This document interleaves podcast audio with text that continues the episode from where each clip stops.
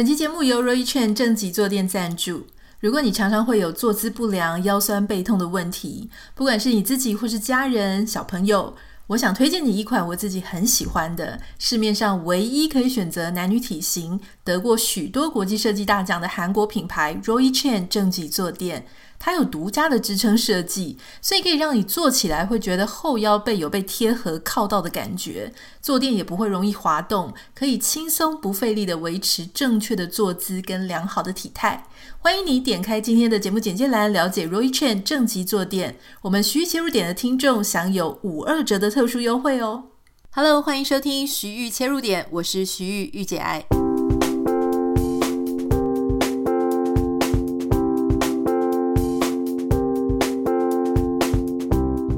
欢迎收听今天的节目。在昨天的时候呢，台湾有一个蛮有趣的事情哦，就是在民视新闻，他们启用了他们的 AI 主播。这个 AI 主播呢，他会播一些，例如说气象的新闻啊，甚至我记得好像还有一节新闻哈。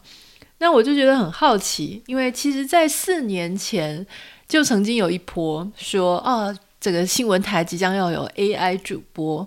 不过你知道，四年前的技术跟现在的技术一定是差很多的。在四年前的时候呢，我看到呃，比方说像中国啊，还有其他世界各地，俄罗斯或是日本，啊，其实他们都一直有提出这个 AI 主播的概念。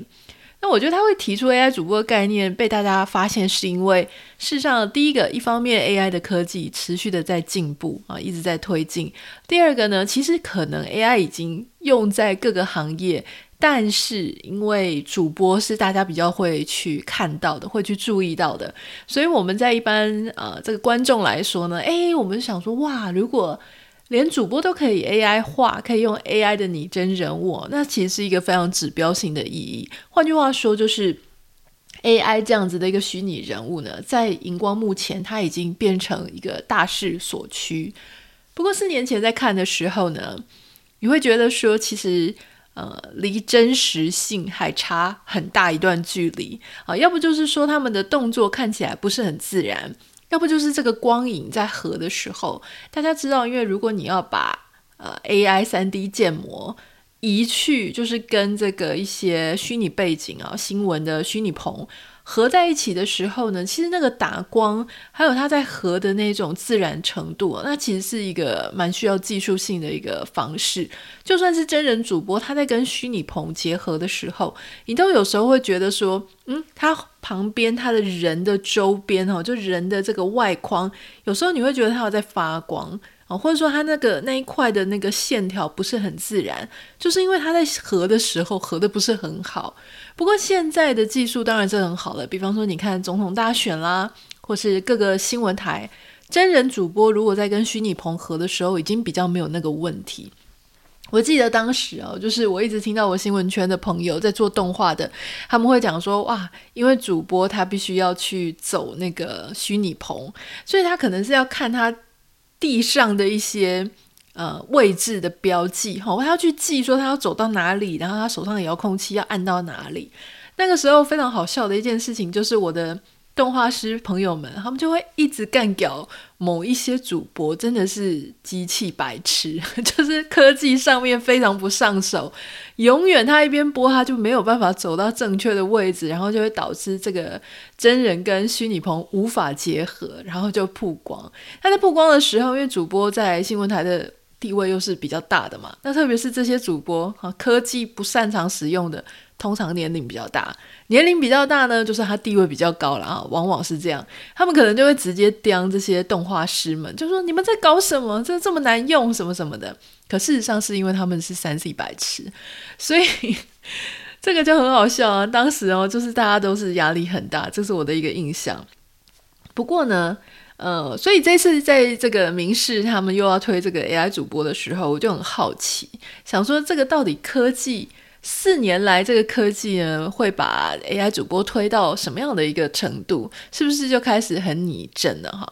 尤其像我们现在，因为大家都了解这个 ChatGPT，或是你知道 AI 作图啊，在很多名人啊，在在这个上面非常的一直在宣传这件事情。我们现在对 AI 的亲近感跟四年前已经完全不一样了。啊，现在会觉得说 AI 对啊对啊，它就已经渗透到生活各个方面。但四年前你在听 AI 的时候，你还会半信半疑，想说有这么厉害吗？好，那简单讲了，我点开这个民视的 AI 主播，我发现哇，这个女生真的很漂亮诶。虽然不能说给他一百分呢、到完全自然啊，因为他还是有一些小缺点，比方说他的一些呃对嘴的时候，他的嘴型、他的唇型跟字不太完全很自然，就你还是会感觉他的唇型好像跟这个词语发音微微的不太一样。可是你跟四年前比起来，真的已经好非常多了啊。那我想要跟各位分享一下，就是说，好。如果连我都觉得他很自然了，我觉得虽然不能给他一百分，但是我可以给他八十分。而且我相信以 AI 机器学习的速度，还有这个科技的变化，我觉得不出不拖大概两年，应该这个唇形的问题，还有它整个更自然的程度呢，一两年内就可以调到非常非常好。那不只是民视了哈，其实我觉得这个好像刚好都会跟。AI 的发展和科技啊，它会是一波一波的。比方说上一波啊，因为中国大陆他们在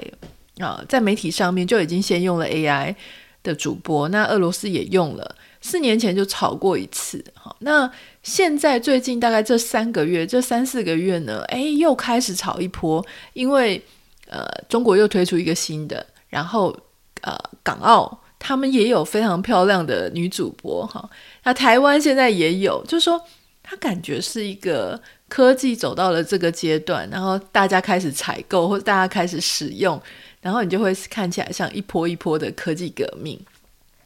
今天想跟大家分享的就是啊，就是我们如果在看这个 AI 主播的时候，当然要看一下，就是说这个产品的优点啊、缺点，还有我们可以在当中怎么去思考这件事哦。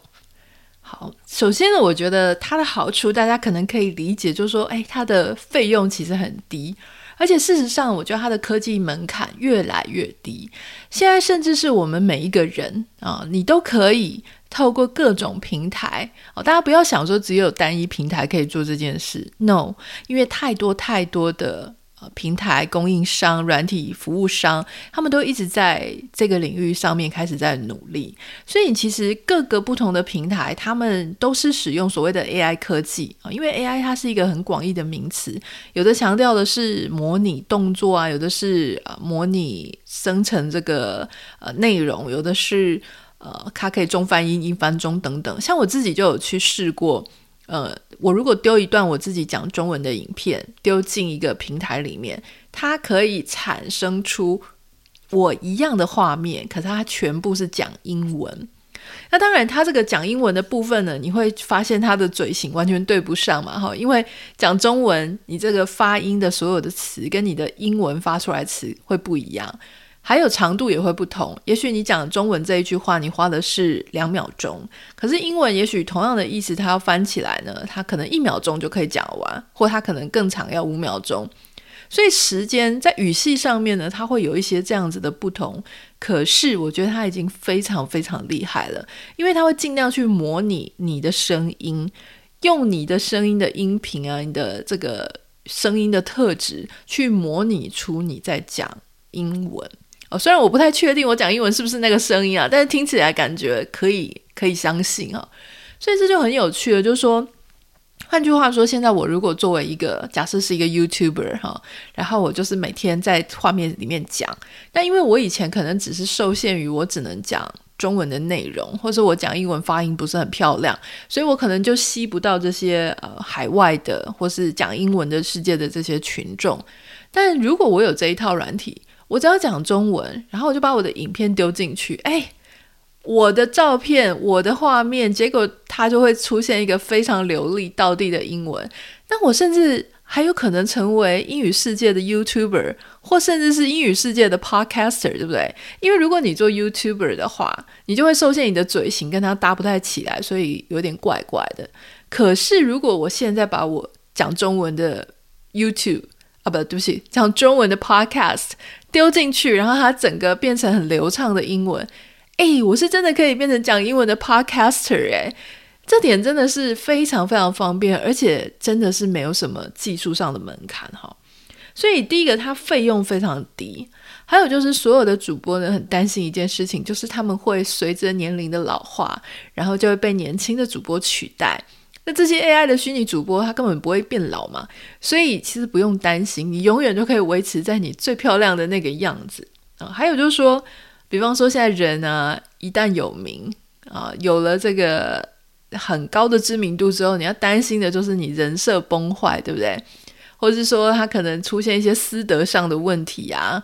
呃，主播之间的霸凌啊，或是去欺负别人啊，或是说 me too 啊，哈，就是可能有一些私德上被翻出来。就算你自己没有做错事情，你的另外一半人可能被人家讲说是 me too 啊，哈，我绝对没有在说谁，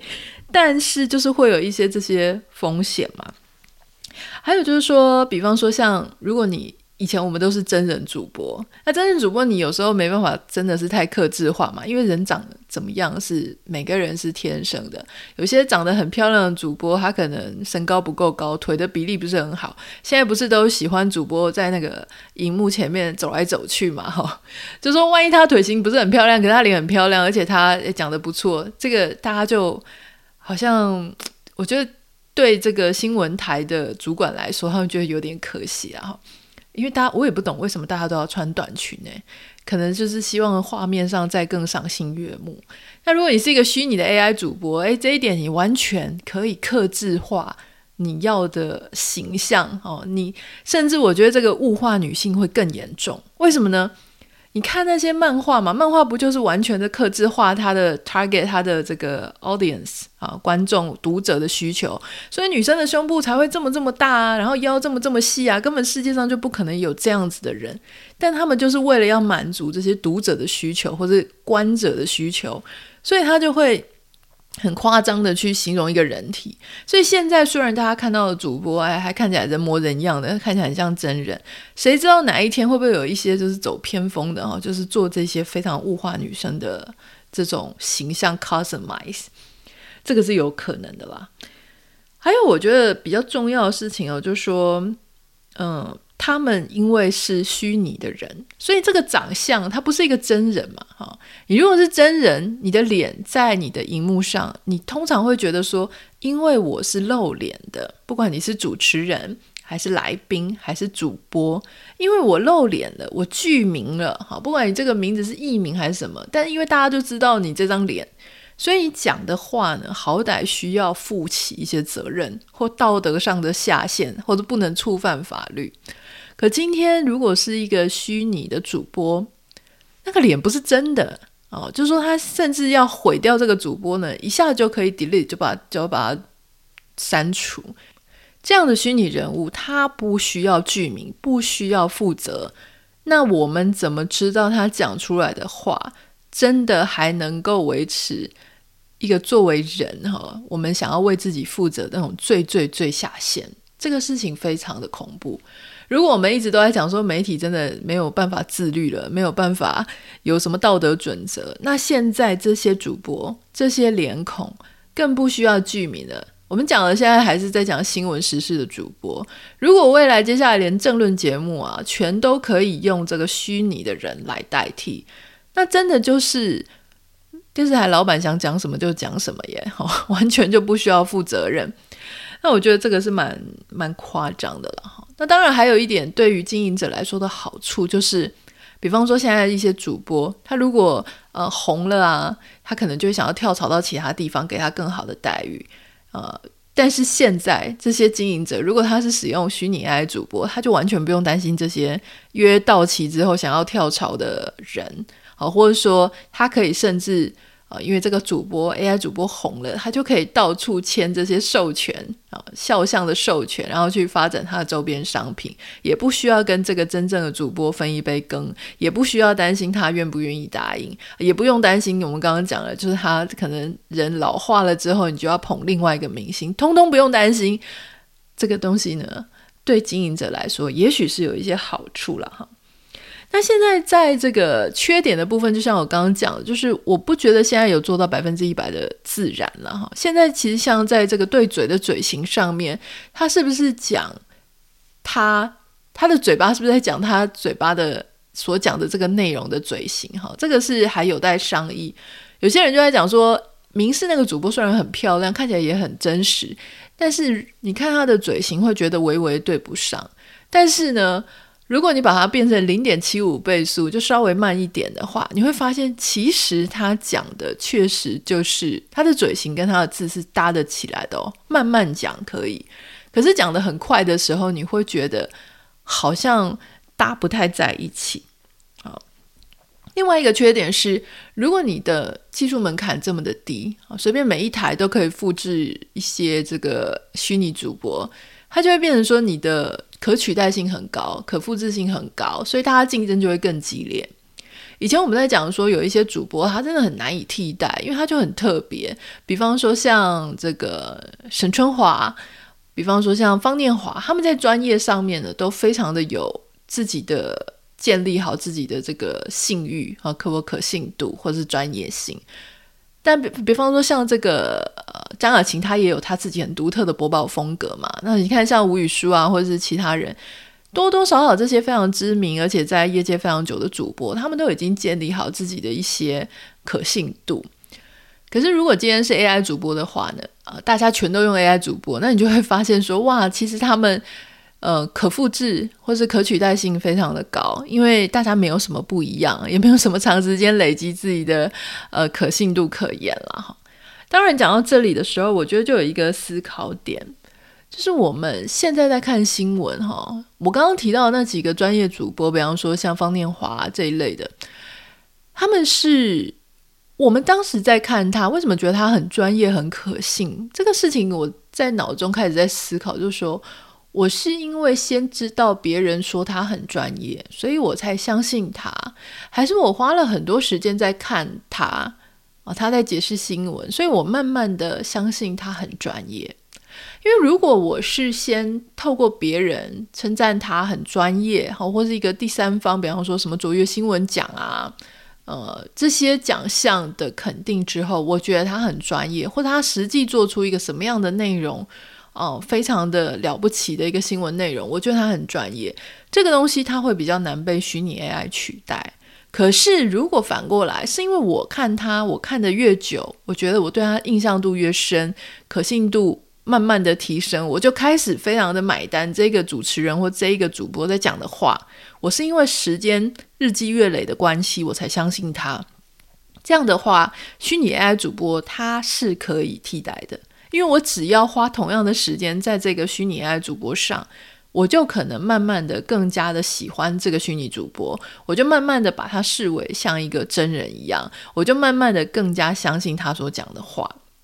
所以人是怎么样去相信另外一个所谓的意见领袖、意见权威？我觉得这一点真的是可以值得思考的。我目前没有。真的答案，但是我就在想说，诶，我们是如何开始慢慢建立起对一个远方荧幕里面的人，我们如何去相信他，如何去开始慢慢的，呃，对他的话非常的买单，我相信他嘴巴讲出来的话是真的。那当然，另外一个思考点就是，也是一个隐忧啦，就是说，我觉得接下来呢，我们的社会开始一定会非常多虚实。啊，真假完全无法辨识的情况。